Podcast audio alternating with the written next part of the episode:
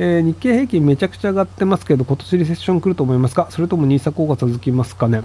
えっと、今のところその日経平均が上がってるのがあくまでその円安に引きずられているという話なので、なのでその日本がバブルでというより、むしろその、あの、まあ、円安になったらその分株価上がるよね。まあ、あの、えっ、ー、と、日本以外の国から見ると、その円安になると、日本のそのなんかトヨタ自動車とかが割安に見えるんですよね。そのあのユニクロとかが。なので結果として買いますって話なので、なんかその日本株が大人気でバカバカ買われてますというよりは、その円安によって誘導されているという話なので、なのでなんかバブル崩壊みたいな話は、その日経平均がどうこうでは起きないんじゃないかなと思うんですけど、で、アメリカのリ、まあ、ある程度インフレが収まるんじゃないかって言われていて、で、アメリカのインフレが収まってリセッションあるのかなと思いきや、まだまだ大丈夫ですみたいな感じだったりするので、なので、日経平均がどうこうというよりは、むしろアメリカの状況次第なんじゃないかなと思いますけどね。で、円安になってるのというのは、割と僕は NISA 効果結構あるんじゃないかなと思っていて、で、まあ、えっ、と、いくらだったかな ?8000 8000億円ぐらい、なんか個人 NISA で解雇して、月に8000億円ぐらい解雇してるらしいんですよね。で、まあ、それである程度、その、円安になって、すげえ儲かったっていうふうに、今結構世の中の人が言うようになってるわけじゃないですか。まあ、日経平均上がったっていうのもあるし、円安になったりっていうので、で、そうすると、じゃあもっと買った方がいいよねっていうので、多分よりその外国の、要はその円安になると外国のもの買った方が、あの、その為替的に得するので、なので余計外国に投資をするというのが増え、で、結果としてどんどん円安になるっていう、そのスパイラルが割とまだ続くんじゃないかなと思いますけど。ただそうするとあの日銀がどうするかって話になると思うんですけど、ただ日銀がまだ利子上げられるほど日本くないので、なので日銀としても困ったなって感じになるんじゃないかなと思ってますけど。最近の平均株価が上がり続けてますが、これはバブル期のような実体経済の裏付けがない高騰ではなく、企業の収益の上昇から日本経済の回復ということも言われますが、実際には GDP 成長率は低下し続けており、ドイツは観光に抜かれようとしています。えっと、もうドイツには抜かれましたね。一体なぜ外国人投資家は日本企業の株式を購入し続けたのですか？円安だからです。日経平均の高騰を将来の期待値アップとして信じるのは危険ではないでしょうか？あの僕はあの、えっと、一応多分見てるニュースと違いだと思うんですけどあの普通にその円安の結果外国人が買ってるだけだよねっていうニュースはあるのでなのでなんかその日本のなんかの成長率が上がったんだって言ってる人もいると思うんですけど冷静な判断を知る人もいると思うのであのいろんなニュースを見ることで冷静な判断をなるべく増やした方がいいんじゃないかなと思いますけどね。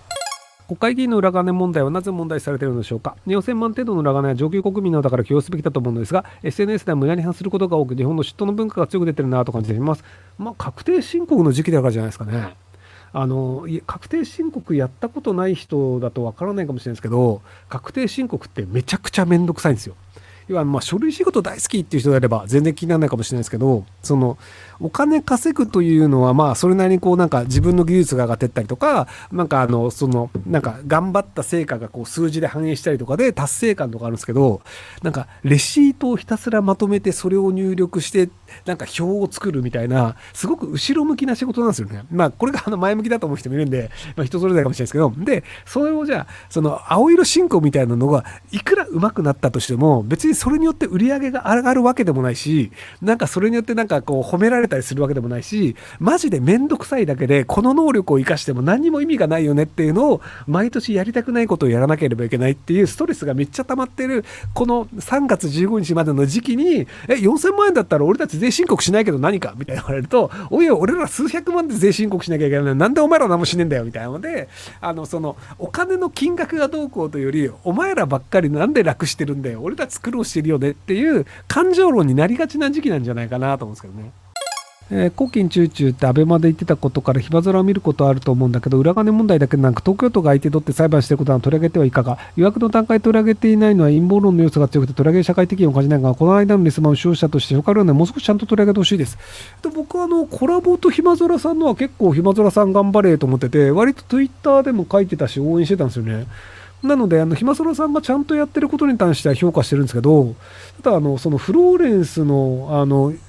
渋谷区に関するふるさと納税に関して僕がツイートしたことで、そうなんかあの、ひろゆきはあちら側だみたいな話になってて、いやいやいや、あの、渋谷区のふるさと納税を紹介したんですよ。で、ふるさと納税で変なお金を使ってるのであれば、それは渋谷区の税金の使い方がおかしいという話なので、それは普通にもう行政裁判にするとか、いくらでもやりようがあるんですよ。要はその、この NPO に寄付してくださいって僕が言ってるんだとしたら、その NPO がおかしいよねって話になるのは、それはわかりますと。NPO が正しいのか正しくないのかって議論なのかなんですけど、僕は渋谷区の税金に対してツイートしたので、渋谷区の税金の使い方が悪いよね。じゃあそこをちょろまかしてるよねっていうのであれば、それはじゃあ、もうフル、その渋谷区という行政団体を訴えてやりましょうって話で、もう NPO 運動の話じゃなくなるんですよ。